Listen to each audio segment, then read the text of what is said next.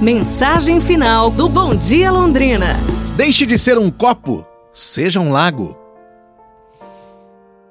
O velho mestre pediu a um jovem triste que colocasse uma mão cheia de sal em um copo de água e então a bebesse.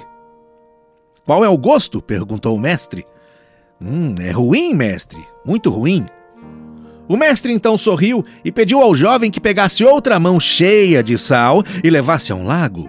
Os dois caminharam em silêncio e o jovem chegou e jogou o sal no lago. Então o velho sábio disse: Beba um pouco dessa água agora.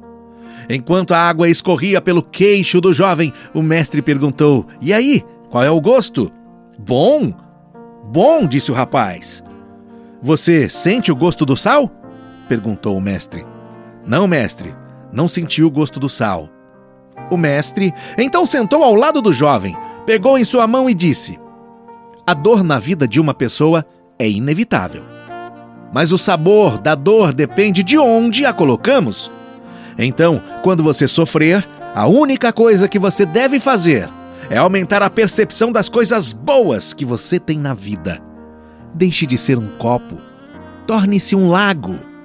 Quando os problemas vierem, que você seja grande o suficiente, como um lago, para que estes problemas não deixem você com um gosto ruim.